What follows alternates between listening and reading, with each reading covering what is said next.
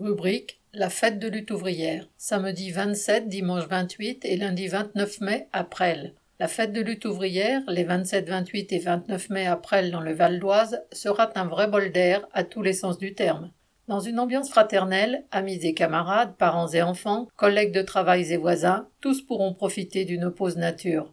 Ceux nombreux que bouleverse l'horreur de la guerre menée à nos portes et l'absurdité de cette société de classe trouveront de multiples lieux et occasions de partager, lire, comprendre.